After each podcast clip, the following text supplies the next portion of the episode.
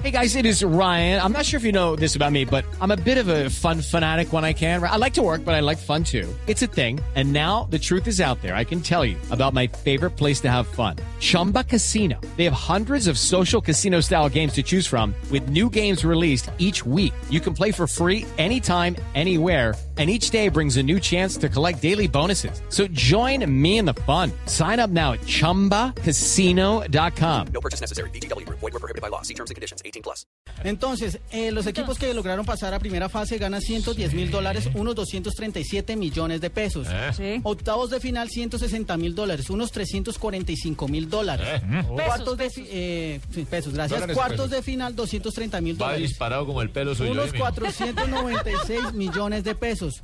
Clasificar a la final eh, ganan 250 mil dólares, unos 540 millones de O pesos. sea que Nacional ya lleva un millón de dólares. Sí. En, en la parte donde va. Campeón.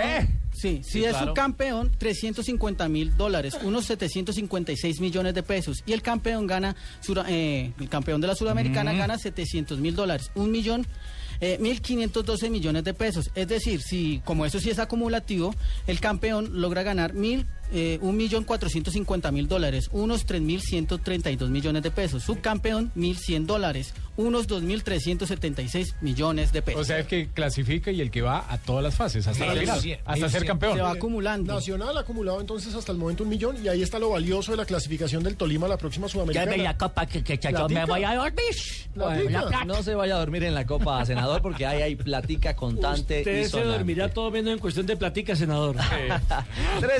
Ahí vamos a 354. tener bus profesional. Ah, qué Además de la bueno. natilla y el buñuelo, llega la llorada siempre el senador a fin de año. Bueno, señor.